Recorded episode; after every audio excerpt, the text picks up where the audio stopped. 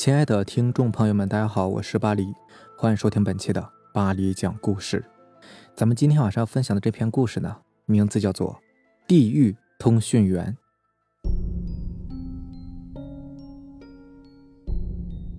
那是一个初春的夜晚，风很凉，小贾蜷缩在舅舅的卡车后座上，温暖而安全。自从爸爸死后，小贾一直和舅舅跑运输，和舅舅学修车。没白天没黑夜的干，因为他知道自己除了干这个，别的什么也干不了。因为他的右脚从小就不好，有点瘸，走路一晃一晃的，肩膀一高一低，在家里同龄的孩子们都笑话他，于是他就和舅舅出来了。结果没有了别人的笑话，而到现在连个说话的人都没有了。不知道是从什么时候车停了，他看到舅舅掀开了卡车前盖，叮叮咣咣了半天。最终，舅舅上了车，把一个铁家伙往箱里一扔，对小贾说：“车坏了，我给你二叔打电话，告诉他来接我们。冷不冷啊？”小贾摇摇头。舅舅拿起手机给二叔打电话，电话通了。舅舅简单的和二叔说了几句，告诉了他现在卡车的位置，告诉他明天来接他和小贾。舅舅打完电话，点燃了一支烟，摸了摸小贾的头。递给小贾一个铁扳子，拿好，这里很偏僻的，一旦是遇到坏人呢，也得有个准备呀。要是遇上了鬼呀，你就使劲打，鬼怕恶人的。舅舅说了说，继续抽着他的烟。小贾试着躺下，可是怎么也睡不着。车窗外满天的星星，还有一弯新月。小贾从后座下面拿了一瓶啤酒，打开车门，下了车。小贾这才发现。他们的车是停在高速路上面的，四周是一望无尽的原野，远处依稀可见灯光点点的村庄。小贾拿起啤酒，咕嘟嘟喝了一大口，又想起死去的爸爸，忍不住掉下眼泪。他慢慢的朝着田野深处走去，边走边喝酒。他觉得头有点晕，远处村落的灯光变得影影绰绰。这时，他看到远处走来一个人。就是从村庄的那个方向走来的，小贾有点奇怪，这么晚了，谁还会出现在这空旷的田野里呢？莫不是鬼？那人走到小贾跟前，穿的是戴帽子的那种大衣，看不清脸。那人说：“你是小贾吧？我是你二叔的朋友，就住在这个村子里。”哦，你好，我们的车坏了。小贾说：“那人呵呵的笑了几声，声音很沉。是你二叔让我来的。他说你们车坏了，让我来接你，上我们家住一宿吧，明天再走。可我舅舅还在车上啊。他们正在修车呢，一会儿就来了。”那人用手指向小贾的身后。小贾朝高速公路那边望了一眼，看到卡车的盖子掀着，卡车旁边。还晃动着几个黑影，他这才放心下来，就说：“那好吧，我也有点饿了。”说着，小贾就跟着那个人走。他走啊走啊，可总是觉得离那个村庄还和原来时的距离一样。这时，眼前出现了一片森林，森林里的每棵树都很粗。小贾因为饿得很厉害，也没有多想，只知道跟着眼前这个人。一会儿，那个人带着小贾来到一棵大树前，那棵树可真粗啊，没有三四个小伙子是抱不过来的。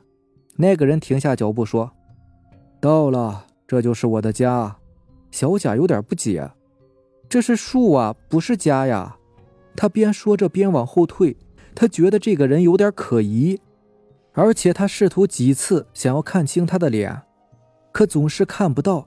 小贾正要退步，突然，那个人转过身，一把抓住了小贾的胳膊，说道：“既然来了，就进来坐坐吧。”小贾觉得那个抓住他胳膊人的手好冰凉啊，好恐怖啊！那个人手一推，大树的一个枝节，呼的一声，树下立刻展现出一个黑洞，方方正正的，有一人多高。小贾使劲摆脱，可总是摆脱不了那个人的手。那个人迈进树下面的黑洞，小贾也被他一把拉了进去。小贾进去后，又是呼的一声，原来黑洞的出口关上了，四周黑漆漆的一片。他只看到一双浅蓝色的眼睛正注视着自己，那个眼睛正是刚才那个人的。那个人说：“去我家要坐电梯，我家在地下十八层呢。”说着，小贾看到在他右侧有一块亮光，像是一个按钮，清晰的可以看到按钮上的十八。小贾听到一阵轰隆隆的声音，整个身体都有一种下坠的感觉。他想喊，可是怎么也喊不出来。不一会儿，小贾的眼前有一扇门打开了，光线很刺眼，四周又是一片田野。远处响起了震耳欲聋的炮声。小贾正打算看个究竟，却被那个人一把推倒。一颗炸弹在小贾的身边爆炸了，泥土像是雨点一样落在小贾身上。小贾抬起头，看到身边的泥土竟然是暗红色的。要小心，前边就是我们的战壕了。一点点的爬，不要喘气。如果你喘气了，你就会被炸死的。那个人拉着小贾，一点点的向前爬着。小贾照做了，没有呼吸。他有一种很奇怪的感觉，不呼吸比呼吸要好得多，身体觉得舒服多了。远处魂山环绕，天上满是乌云，看不清天是什么颜色，也分不清是白天还是黑夜。土地很光滑，像石头一样暗红色的，像人的血液。小贾就问那个人：“这里的土怎么会是红色的？”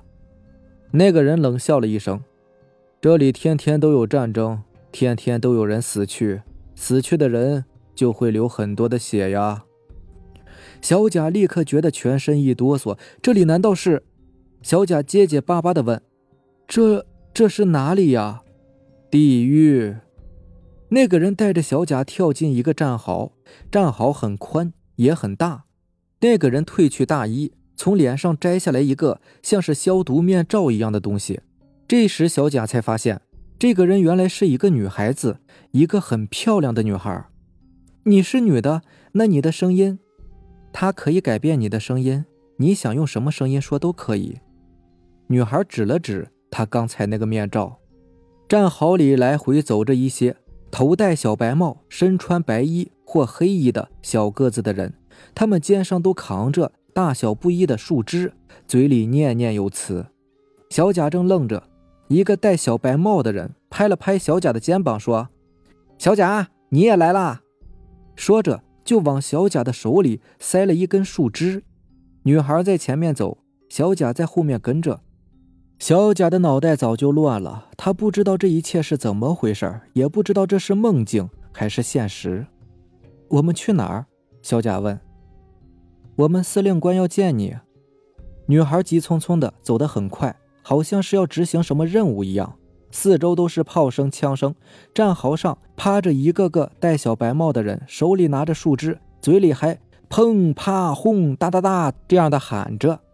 也不知道走了多远，到了一个大房子里。大房子呢，四周有很多人走来走去，有手里拿着树枝的，有来回跑动的。司令部到了，女孩说。女孩敲了一下门，门开了，门口站着一个戴小白帽的。小贾这回总算是能够仔细看一下那个人的脸了，他才终于看清，那是一具骷髅。女孩和小贾进了屋子，屋子很暗，屋子最深处呢坐着一个满头花白的老人。当时他手里正拿着一块木头，把木头贴在耳朵那里，叽里呱啦的说着什么。老人看到小贾进屋，放下木头，满是皱纹的脸上露出了笑意。小贾呀，你终于来了，我好想你啊！说着就扑了过来。小贾想往后退，可是女孩的手却拦住了他。老人把小贾紧紧地抱在怀里。小贾，你妈妈还好吗？小贾不知道说些什么好，吓得牙齿直打架，浑身直哆嗦。老人说：“你是不是冷了，小贾？”说着拿了一件大衣给小贾披上。那大衣就是和外面他见到的那些人的一样。突然，老人放开小贾，站在一旁，脸色变得极其恐怖严肃，大声喝道：“士兵小贾！”小贾吓得浑身每个毛孔都张开了，汗珠流了下来。老人交给小贾一个红色的包裹，你马上启程，把文件送到牛将军那里啊！小贾愣在原地，接过那个包裹，吓得腿直发抖。女孩把小贾带出了司令部，告诉小贾：“这是司令部交给你的任务，如果完成这个任务，你会得到很丰厚的奖品。”他用手一指，一座黑色的小山包，告诉小贾：“那就是他将去送情报的路线。”他还告诉小贾三件应该注意的事情：一是千万不要打开包裹；二是千万不要和陌生人说话；三是一定要按照路线走，如果走错了方向。后果不堪设想。小贾边听着女孩的话边点头。女孩一双非常美丽的眼睛注视着小贾，她说：“小贾，一定要按我说的做，我等你回来。”小贾一瘸一拐地朝着女孩指的方向跑。那包裹在他后背上很沉，他跑起来的时候，包裹就跳跃着打在他后背上。中途，小贾遇到很多人跟他说话：“小贾你好啊。”小贾，这是干什么去啊？小贾，把包裹打开，给我们看一下吧。小贾，看到你爸爸没有啊？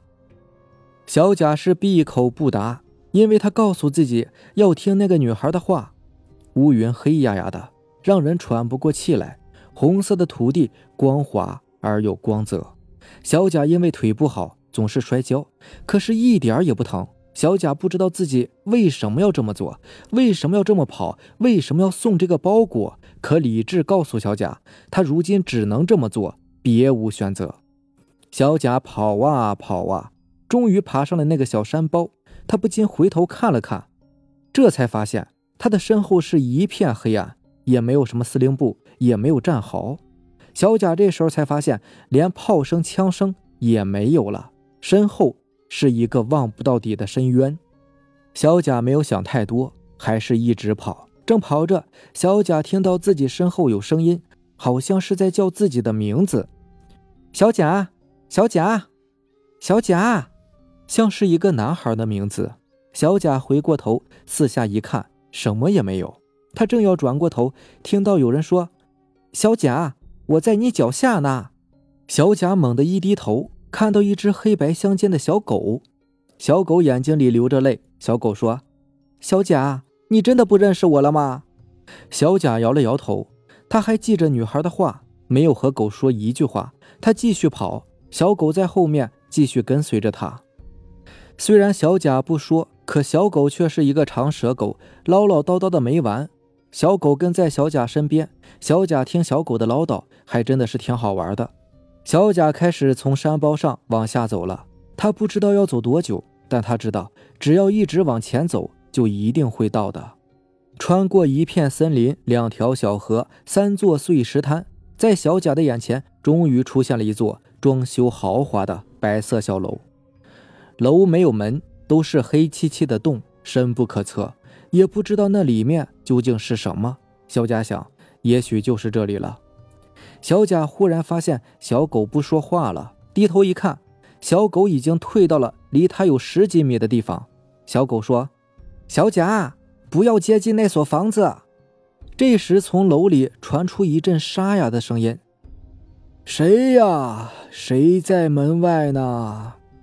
一股黑色的风从小楼的黑门里吹了出来，小狗被黑风卷进了黑门里。小贾正不知如何是好，有人从他的后背推了他一把，把他推进了黑门里。小楼里面很暗，到处都是厚厚的灰尘。屋子中间有一个长桌子，桌子上坐着两个人，正在下棋。屋子里有一根快要燃尽的蜡烛，那光是蓝色的，虽然不是很亮，却能够把屋子里的一切看得一清二楚。小贾心想：这屋子里没有床。怎么睡觉啊？小贾这才看清楚，桌子上坐着一个老头和一个老太太，他们的脸很白，头发快掉光了，可是牙齿却和二十多岁的年轻人一样健康。小贾说：“牛将军住在这里吗？我是来送信的。”老头皱皱眉，略有所思地说：“牛将军。”老太太走到老头身边，悄悄地说了什么。老头点点头说：“什么信呢？拿来吧，我就是牛将军。”带来了。小贾的声音有些哆哆嗦嗦的。小贾把东西递给老人，就在他递给老人包裹的那一瞬间，老人抓住了小贾的手。小贾不由自主地尖叫了一声，他想大口大口地呼气，可是就是不能。他这才想起来，女孩告诉过他，如果他喘气的话，会有炮弹落在他的身边的，所以他在这一段时间里一直都是没有呼吸的。原来你就是小贾呀！老头变得很和蔼，小贾颤抖着嘴唇说：“是啊。”别害怕，孩子，我们不会害你的。你过来。老人边说着边流下了眼泪。蓝色蜡烛的光芒太微弱了，老人背过身去擦拭着眼泪。小贾慢慢的走向老头，他低着头，不敢看老人的背影。当他走近老人时，老人忽然转过身，蹲在了小贾的面前。小贾吓得是后退一步。